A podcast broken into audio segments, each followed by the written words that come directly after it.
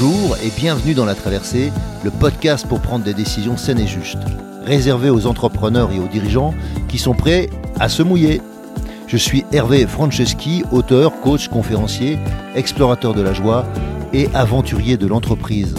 Deux fois par mois, nous allons explorer ensemble, au travers de contes initiatiques et avec mes invités, comment traverser vos difficultés, vos incertitudes, vos moments de solitude et aussi vos réussites vos euphories.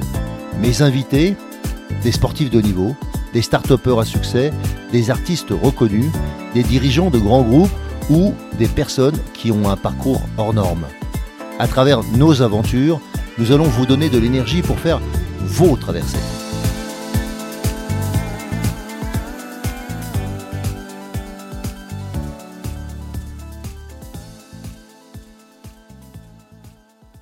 Alors je suis très heureux de vous retrouver pour débriefer la session que nous avons eue avec euh, Jean-Pierre Gou, le débriefing et les leçons. Alors le premier sujet que je voulais aborder avec vous, alors peut-être tout simplement peut-être de vous donner un peu le plan. On va aujourd'hui euh, parler du potentiel de l'inconfort pour nous permettre de découvrir ou d'avoir un regard euh, peut-être neuf pour découvrir à nouveau ou redécouvrir des choses. On va aussi parler du doute pour se relever. On va parler de la fonction, euh, du rôle de l'humanité sur la Terre, de la conscience planétaire qui amène un autre regard sur la transition écologique que nous propose Jean-Pierre Gou. Peut-être de la puissance aussi d'oser euh, suivre ses rêves ou ses appels ou ses résonances comme il les appelle. Et puis de la vigilance à ne pas banaliser l'extraordinaire de nos vies, ne pas banaliser l'extraordinaire de nos vies. Et euh, on va aussi évoquer le, la vulnérabilité. On en avait déjà parlé, la vulnérabilité euh, et la puissance. Et on finira évidemment sur, euh, par un conte, le conte de la rose et, la lune, tiré du livre Quatre saisons pour trouver sa place dans ce monde. Et avant de commencer, je voudrais, euh, je voudrais reprendre une des phrases de Laurent Gounel que j'aime bien, qui dit Il ne sert à rien de regretter des choix passés, il ne sert à rien de regretter des choix passés. La vie est ainsi, elle est jalonnée d'erreurs. Et sans doute ces erreurs ont-elles leur raison d'être? Sans doute nous apportent-elles quelque chose malgré tout. Alors acceptez. L'acceptation est un art de vivre. L'acceptation est un art de vivre. C'est peut-être euh, une opportunité pour aujourd'hui d'avancer vers demain. Alors, je vous disais, dans cet épisode, on va commencer par parler du potentiel de l'inconfort.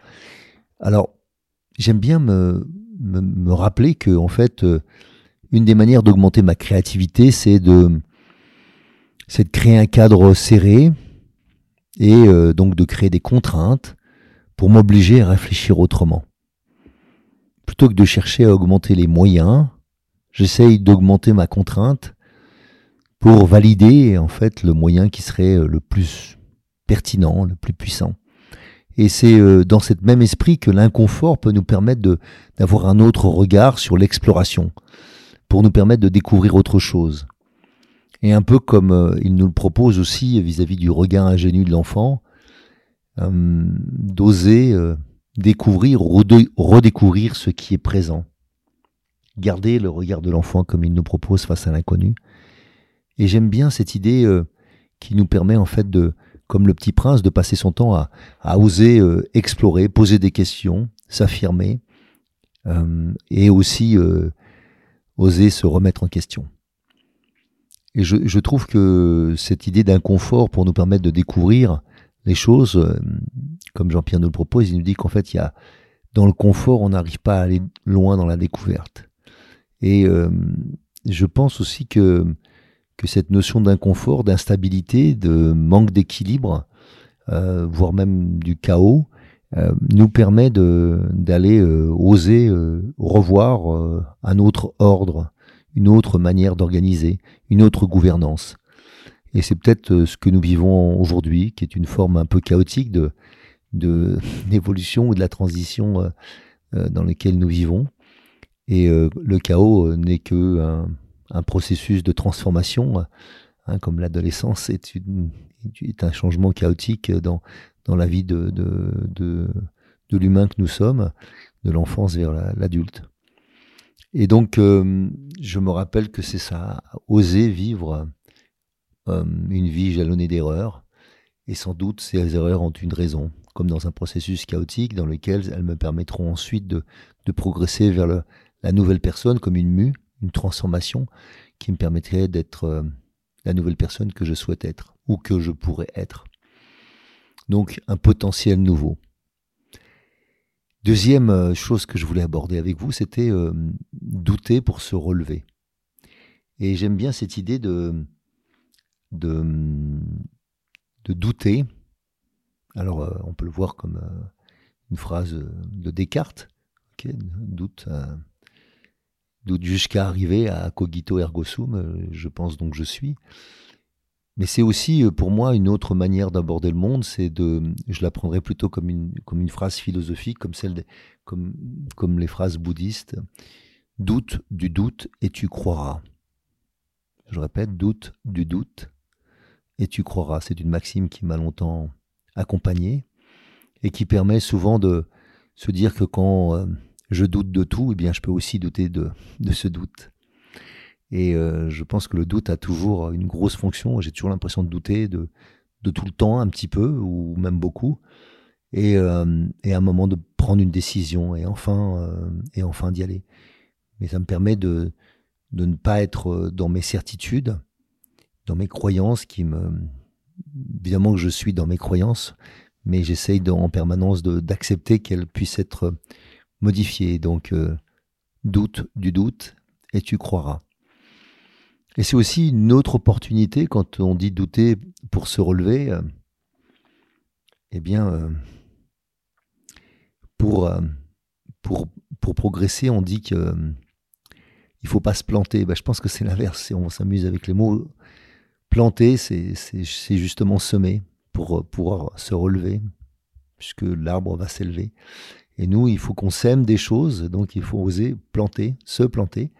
Peut-être dans le premier sens du terme, aller vers le sol pour euh, semer des nouvelles choses, pour euh, apprendre de nouvelles choses de nous et, et, nous relever autrement, et nous, et nous relever en nous élevant, euh, soit par effectivement nos racines, et, deuxièmement avec cette idée de, de, trouver la lumière, ou de trouver le, ce qui nous nourrit, comme l'arbre le fait avec, avec grâce et puissance. Le troisième sujet que je voulais aborder avec vous, c'est à voir avec euh, la fonction de l'humanité sur la Terre, euh, notre rôle sur cette Terre.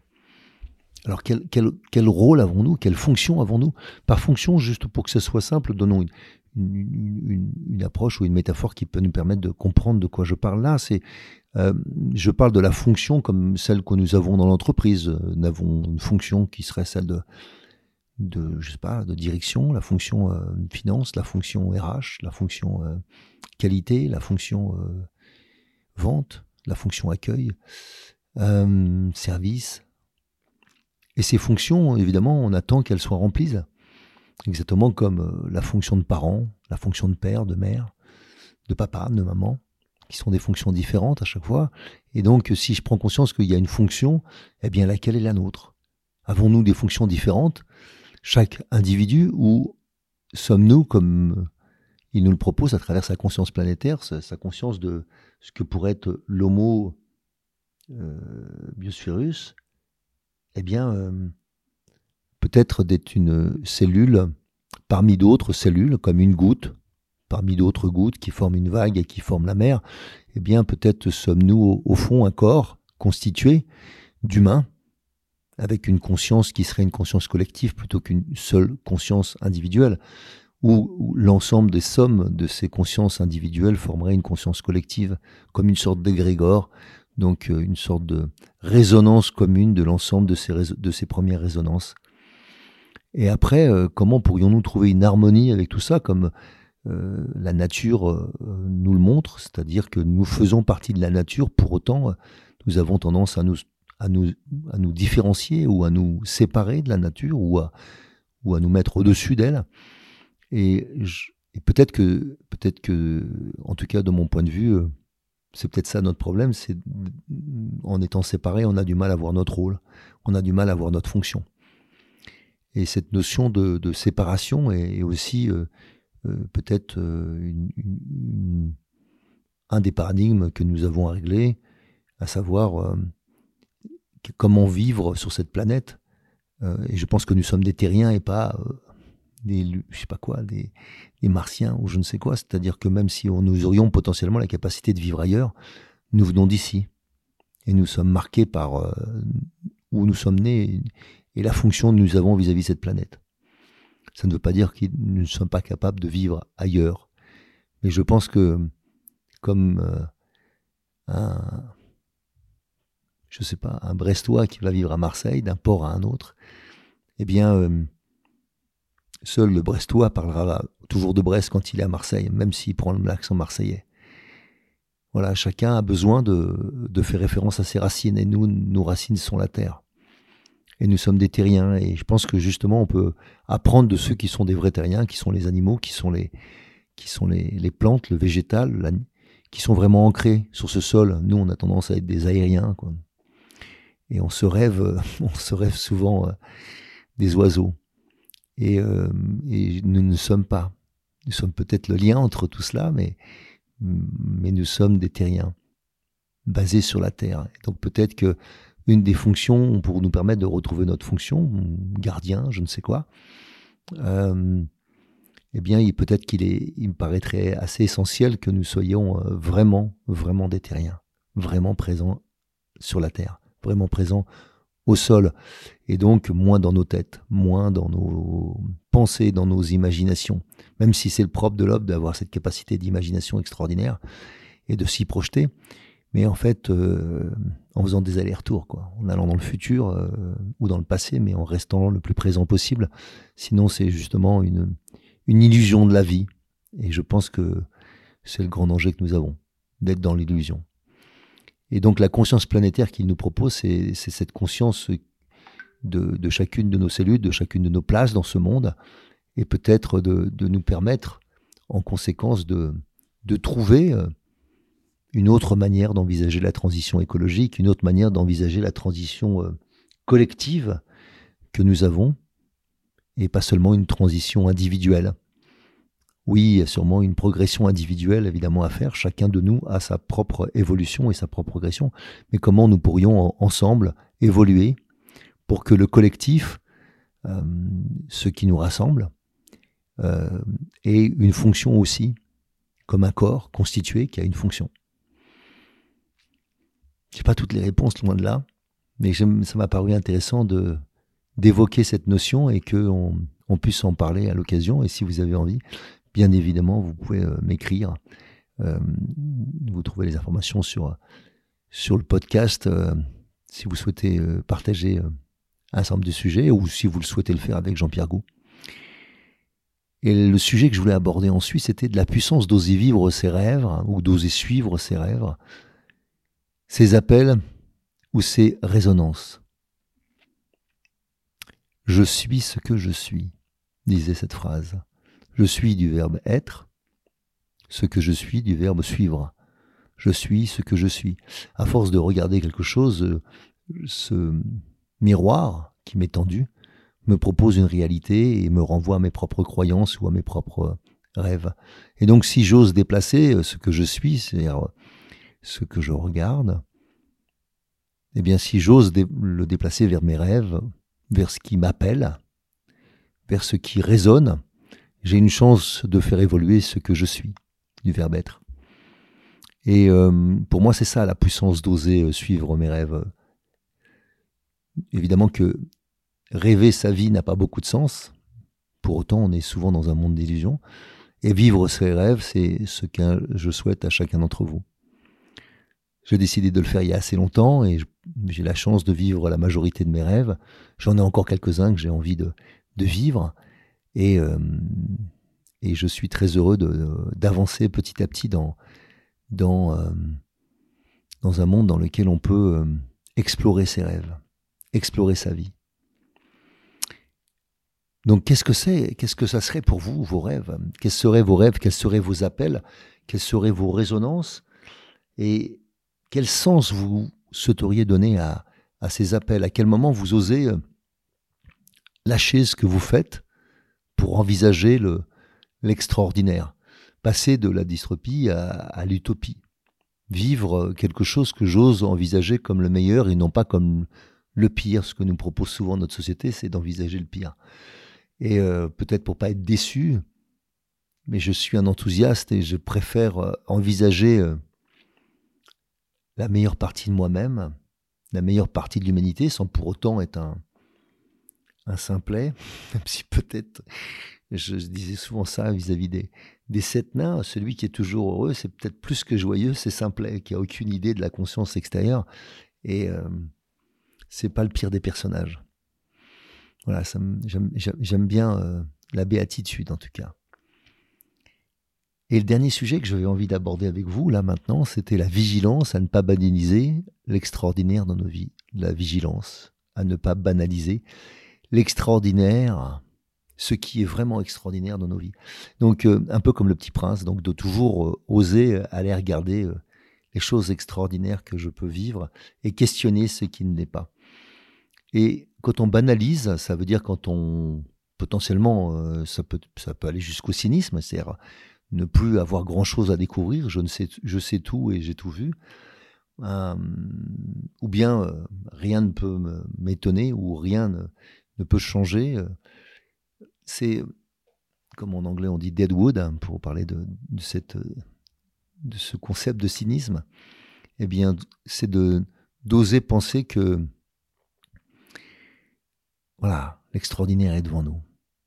Regarder une fleur, s'émerveiller, tout ça, c'est la porte, c'est la porte de, de, la puissance euh, de l'envie, euh, de l'envie, on peut l'écrire en deux mots, envie, ce qui me met envie, ce qui me donne mes envies, et qui me permet de, générer des désirs, des, envies pour aller, pour aller de l'avant. Et les désirs, évidemment, sont faits pour être exprimés, pas pour être obligatoirement réalisés.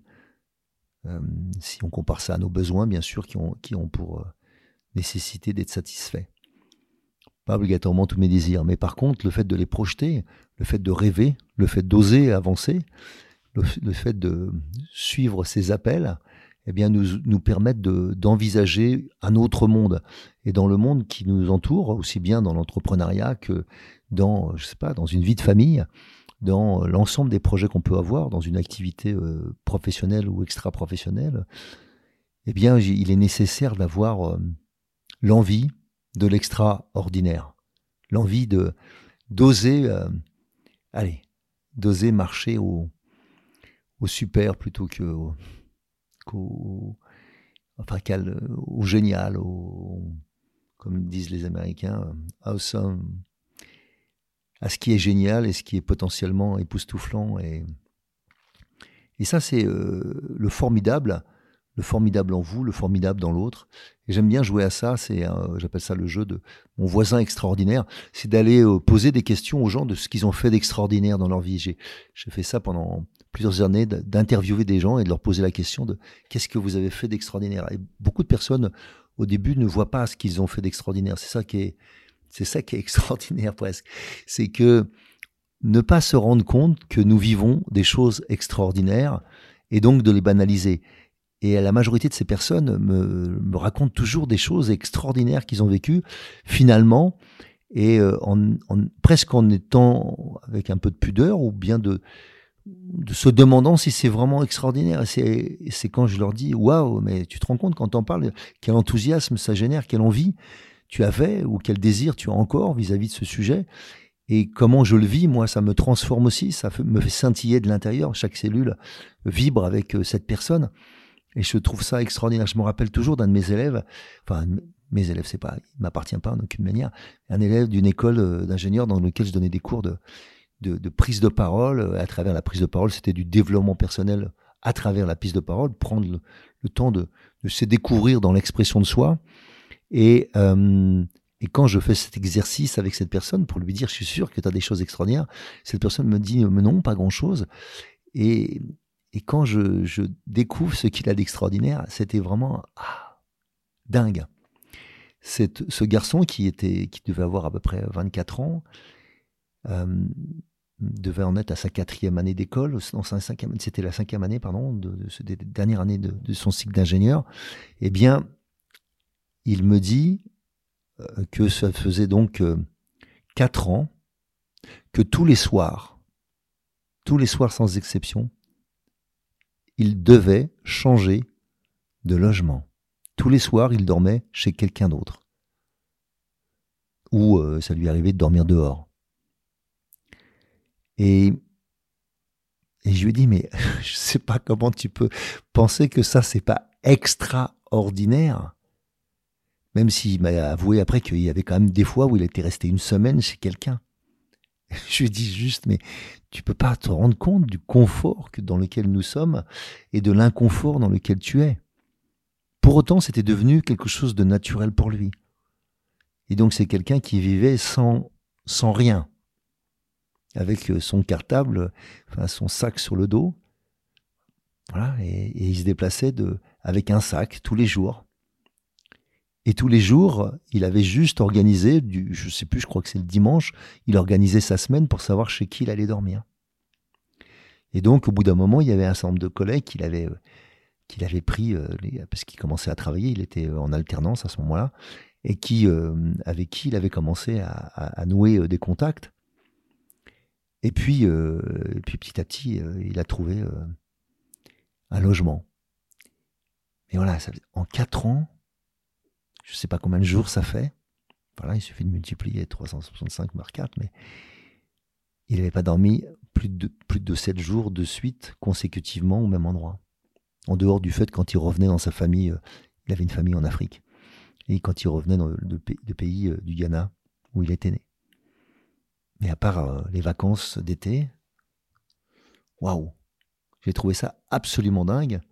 Et donc, Chacun de nous, nous vivons, alors pas obligatoirement des choses de ce type, mais nous vivons des choses extraordinaires, nous avons tendance à les banaliser, et le fait d'en parler aux autres, le fait de se les remémoriser, le fait de les échanger, nous permet de prendre conscience que nous sommes aussi des gens extraordinaires et que c'est essentiel de discuter de notre euh, côté formidable, de, ce que nous pouvons faire vraiment les uns avec les autres.